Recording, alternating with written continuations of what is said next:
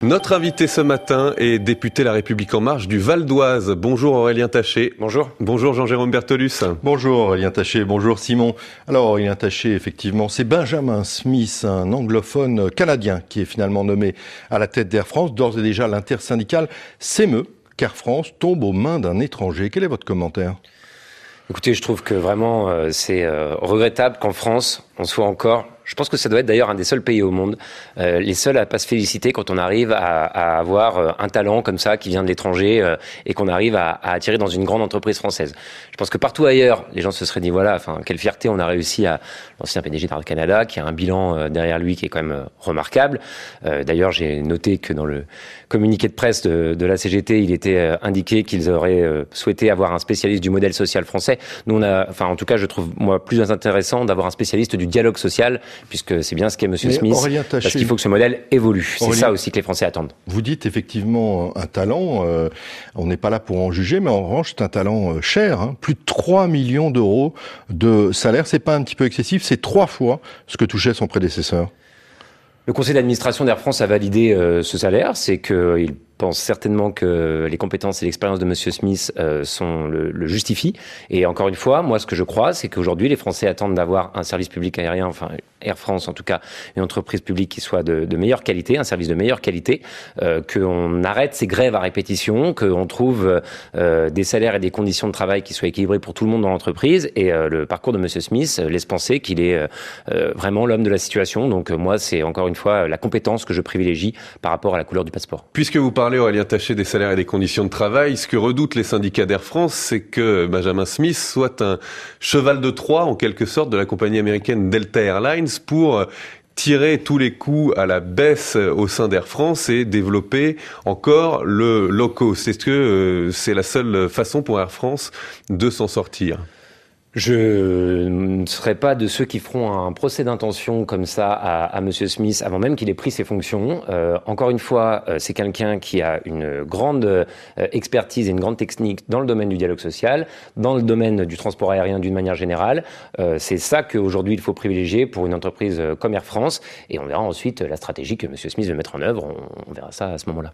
Allez, retour au drame de Gênes. En France, un audit a été commandé par le ministère du Transport. Il fait apparaître qu'un tiers des ponts du réseau routier non concédés doivent être réparés. Aurélien Taché, on écoute le commentaire de Dominique Bussereau, l'ancien ministre des Transports, l'actuel patron des départements de France. Pendant euh, le quinquennat précédent, on a dépensé à peu près pour l'entretien des infrastructures de l'État 660 millions par an, alors que le rapport du gouvernement actuel a montré qu'il en fallait 1,3 milliard. Euh, on a supprimé les cotaxes, qui aurait permis de dégager chaque année 4 milliards à 5 millions d'euros pour le réseau routier, pour l'entretien du réseau ferroviaire qui souvent est très vacillant. Et ça a été valable aussi pour des gouvernements de droite. Hein. Je ne stigmatise pas simplement la gauche socialiste. On ne s'est pas toujours donné les moyens d'entretien de nos infrastructures.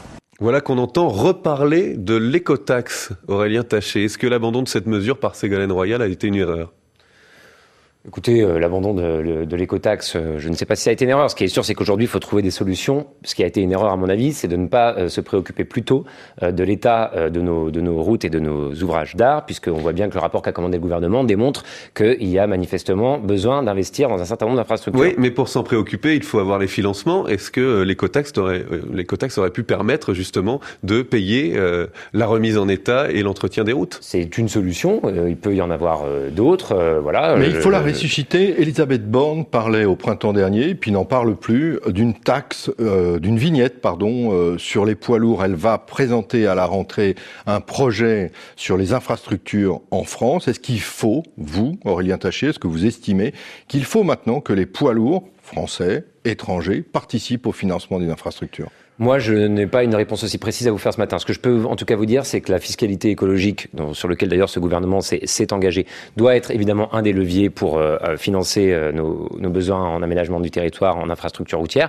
que le gouvernement s'y est déjà employé euh, depuis mai 2018, dès mai 2018, donc bien avant le drame de Gênes. D'ailleurs, un mot, euh, quand on parle de Gênes, évidemment, pour, pour les victimes et leurs familles, en particulier les, proches des, des, des, familles françaises, s'est engagé, même si la situation est évidemment comparable, puisque on a en Italie 11 ponts hein, qui se sont effondrés comme ça ces dix dernières années, malgré un abondement de 12 milliards d'euros de l'Union européenne, contrairement à ce que dit M. Salvini. Mais cette, cet aparté étant fait, on a un gouvernement qui s'est engagé et qui a déjà mis des hausses de crédit importantes dès mai 2018, puisqu'on est passé à 800 millions d'euros pour l'investissement sur les infrastructures. Il faut continuer. Moi, je suis élu du Val d'Oise, vous l'avez dit tout à l'heure. L'A15 et le pont de Gennevilliers s'étant effondrés il y a quelques semaines, je peux vous assurer que pour tous les habitants de ma circonscription, mmh. c'est réellement très très dommageable et que donc je suis un des premiers préoccupés par, par ce besoin. Est-ce qu'il faut en passer par une vignette sur les poids lourds ou non Le débat est ouvert. Euh, on pourra le poursuivre certainement dans les semaines ou les mois à venir. Euh, moi, je n'ai pas euh, à ce stade de position arrêtée sur ce sujet. la ministre Elisabeth Borne nous disait hier sur France Info, le budget sera augmenté de 100 millions d'euros l'année prochaine pour atteindre 800 millions, donc consacrés à l'entretien du réseau routier, des infrastructures. Mmh. Le rapport, justement, dont on parle, dit il faudrait 1,3 milliard donc euh, deux fois plus. n'est pas suffisant. Il y aura un conseil d'orientation qui sera mis en place à la rentrée pour voir comment justement on va pouvoir piloter euh, ces, ces, investissements. Il y aura la, fameuse, la fameuse loi que Elisabeth Borne présentera sur, sur les mobilités et qui est donc euh, bienvenue, qui, dont tout un volet sera consacré à comment on, on, renforce les investissements euh, sur les infrastructures routières. Après, il y a certainement d'autres éléments qu'il faut pouvoir, sur lesquels il faut pouvoir euh, réfléchir. D'abord, encore une fois, euh, ce gouvernement a fait des transports du quotidien sa priorité. De nombreux investissements sont prévus. Euh, je regrette d'ailleurs que, euh, par exemple, en Ile-de-France, on n'ait pas, au niveau du Conseil régional, une même, une même action. Moi, j'ai écrit avec mes collègues députés du Val d'Oise suite à l'effondrement du pont de Gennevilliers à Madame Pécresse pour lui dire qu'on vivait une situation qui était terrible, qu'il fallait pouvoir prendre des mesures spécifiques et exceptionnelles pour renforcer la desserte sur le RER e A, sur les différents réseaux de transport. Vous n'avez pas été suivi, mais vous savez aussi que les départements, Il faut croire que la des voies sur berge à Paris l'intéresse plus que la question du transport des franciliens. De France, vous savez que les communes, les petites communes, les départements n'ont plus les moyens d'entretenir le réseau.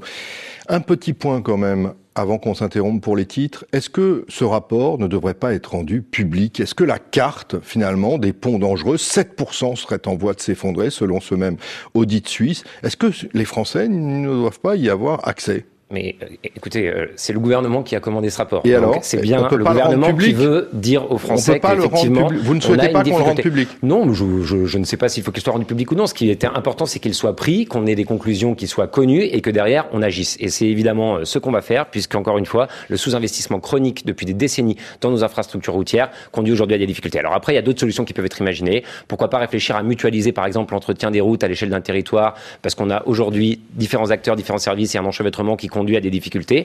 Toutes ces questions-là devront être mises dans, le débat législatif quand la loi mobilité arrivera. Voilà, à mon avis, comment on doit avancer sur euh, cette question. Aurélien Taché, vous restez avec nous dans un instant. On va évoquer le sort des migrants de l'Aquarius et les fractures européennes à ce sujet. D'abord à 9h20, le tour de l'info avec Stéphane Milhomme.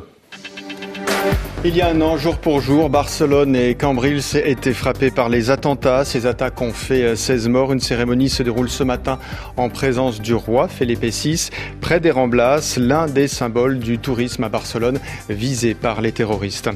De puissants projecteurs et des sauveteurs recherchant entre les blocs de béton et la ferraille. Trois jours après l'effondrement du pont Morandi à Gênes, les secouristes ont encore passé cette nuit dernière à tenter de localiser des personnes portées disparues. Le bilan de la catastrophe reste à 38 morts, dont 4 Français, 15 blessés, dont 5 graves.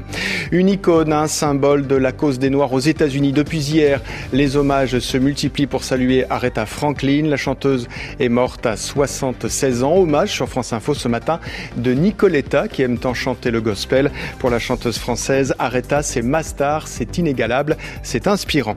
Et puis les toques blanches du monde entier rendent un dernier hommage à Joël Robuchon cet après-midi en la cathédrale de Poitiers. Des centaines de grands chefs français et étrangers sont attendus parmi les 2000 invités et anonymes. Le chef multi-étoilé est mort le 6 août dernier. Il était âgé de 73 ans. France Info. Aurélien Taché, député de La République En Marche du Val d'Oise, est notre invité ce matin avec Jean-Jérôme Bertolus. Alors, retour sur l'Aquarius euh, qui a effectivement débarqué ses 141 migrants à Malte. C'était mercredi dernier. La France s'est engagée à en accueillir 60. On écoute la réaction de Sophie Beau, la directrice générale de SOS Méditerranée. C'était sur France Info.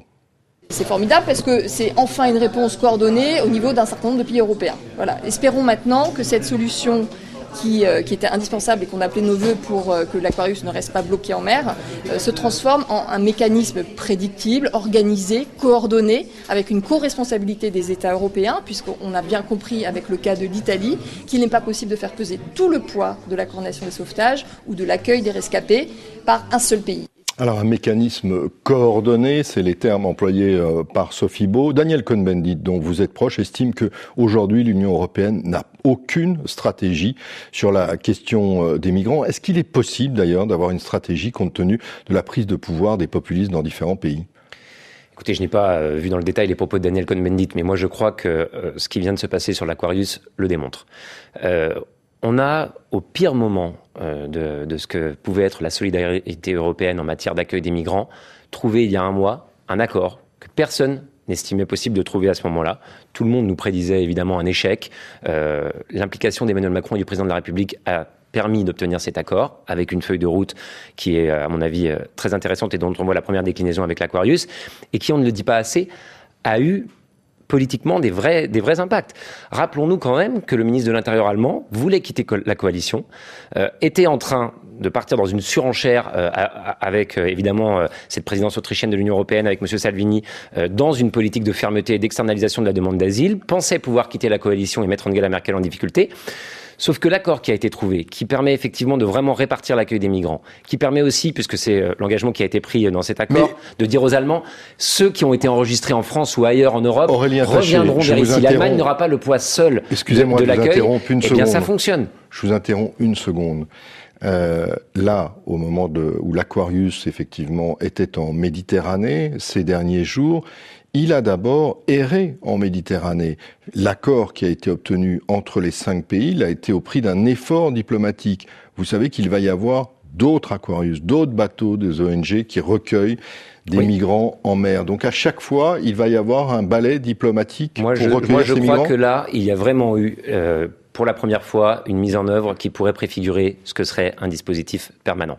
Rappelons que ça des tentatives avaient été euh, essayées de, depuis 2015, n'avaient pas réussi ont conduit en large partie à l'arrivée des populistes en Italie. Si à cette époque-là, il y avait eu un engagement plus fort euh, de la France et qu'on n'avait pas laissé uniquement euh, l'Allemagne d'un côté euh, pour prendre l'accueil et l'Italie de l'autre pour le subir, on n'en serait peut-être pas là aujourd'hui. Là, il y a eu cet accord de trouver. On voit une première mise en œuvre opérationnelle saluée par les ONG, saluée par SOS Méditerranée, qui toutes disent c'est la bonne solution. On a pu débarquer à Malte. Pour nous, c'est un port qui est proche. Les migrants étaient très rapidement répartis grâce à l'implication du président de la République qui a appelé lui-même plusieurs capitales européennes euh, depuis le fort de Brégançon euh, ces, derniers jours.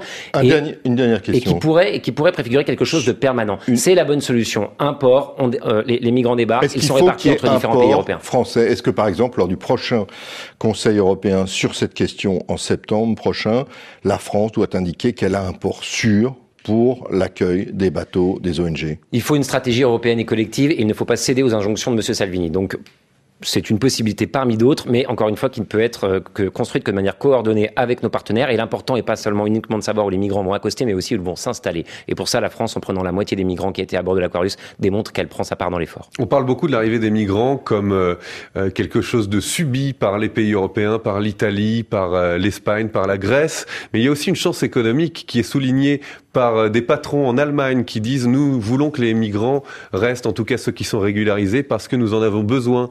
Euh, en France aussi, les responsables de l'hôtellerie-restauration disent nous voulons pouvoir euh, employer des sans-papiers plus facilement.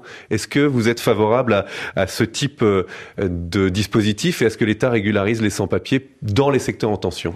Je suis surtout favorable à ce qu'une vraie politique d'intégration soit mise en place parce que c'est de ça aujourd'hui qu'on a besoin. Moi, j'ai remis un rapport sur cette question au gouvernement en février dernier qui justement faisait de cette question de l'accès à l'emploi, de l'accès au travail, de l'intégration économique le, cœur de, de ce rapport.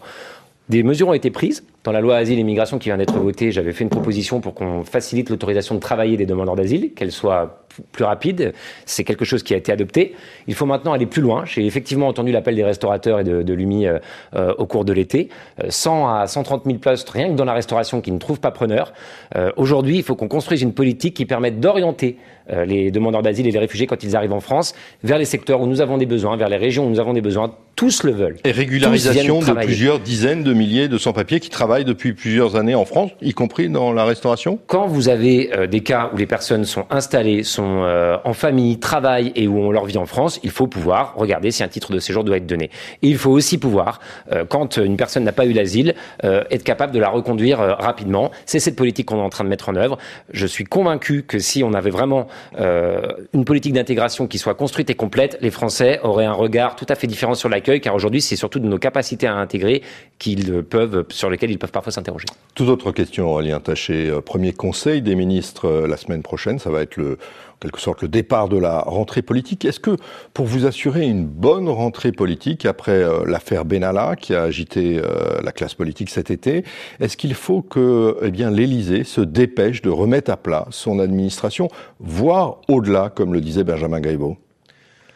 Je crois qu'il n'est jamais de bonne politique que de se dépêcher ou que d'agir enfin, sur la pression. On se dépêcherait pas. Hein, c'est quand même, il y a eu l'affaire Benalla, il y a la rentrée politique. Euh, il faut un signe maintenant. Non, mais le président de la République a dit qu'il avait confié à son secrétaire général le soin de réorganiser une large partie des services de l'Élysée, que des décisions allaient être prises euh, à tous les niveaux, dans tous les domaines. Euh, il dans faut les un spoil système à, la française. Écoutez, moi, je pense qu'en tout cas, il est important que la République ne le porte pas sur la démocratie et que quand une majorité arrive au pouvoir, elle puisse vraiment bien travailler avec l'administration qui est en place. Les cabinets ministériels ont été réduits et le président de la République a eu raison de prendre cette décision pour qu'il y ait un lien plus fort entre les ministres et leurs administrations. Si aujourd'hui euh, il y a des cas où euh, ce lien n'est pas assez étroit, il faut pouvoir. On l'a vu dans l'affaire Benalla, il y a eu effectivement des manquements de la part de hauts fonctionnaires. Enfin, ils auraient manqué au pouvoir en quelque sorte. En tout cas, ce qui est certain, c'est qu'on a pu constater qu'il y avait des divergences assez fortes dans les services internes euh, de l'administration préfectorale ou, ou, ou, de la police qui ont pu conduire à qui s'apparenterait à des règlements de compte. Et ça, c'est inadmissible euh, quand euh, une grande démocratie comme la nôtre veut fonctionner euh,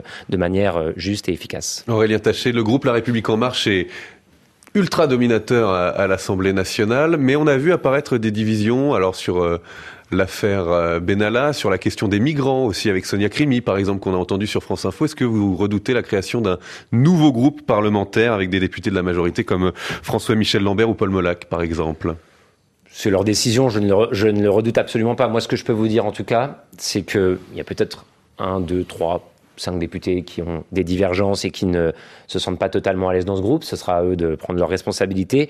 Mais qu'en tout cas, pour l'immense majorité des députés de ce groupe, il y a une cohésion, une union, une solidarité qui est vraiment extrêmement importante. Et euh, on est vraiment fiers d'être au travail tous ensemble et on va continuer. Une toute petite dernière euh, question. Donc, c'est bientôt la rentrée. Toutes les, tous les partis politiques font leur université d'été, sauf le mouvement présidentiel auquel vous appartenez, qui est aux abonnés absents. Vous regrettez qu'il n'y ait pas une, une université d'été, un symbole de rentrée? On va se retrouver avec tous les députés du groupe euh, à oui, Tours les début septembre. C'est pas le mouvement. Et euh, ce sera l'occasion de, de, travailler, mais il faudra peut-être qu'on réfléchisse effectivement à un événement de ce type à mettre en place pour les prochaines années. Aurélien Taché, député de la République en marche du Val d'Oise, merci d'avoir accepté l'invitation de France Info ce matin. Merci à vous. Merci Jean-Jérôme Bertolus. Merci. À lundi. À lundi.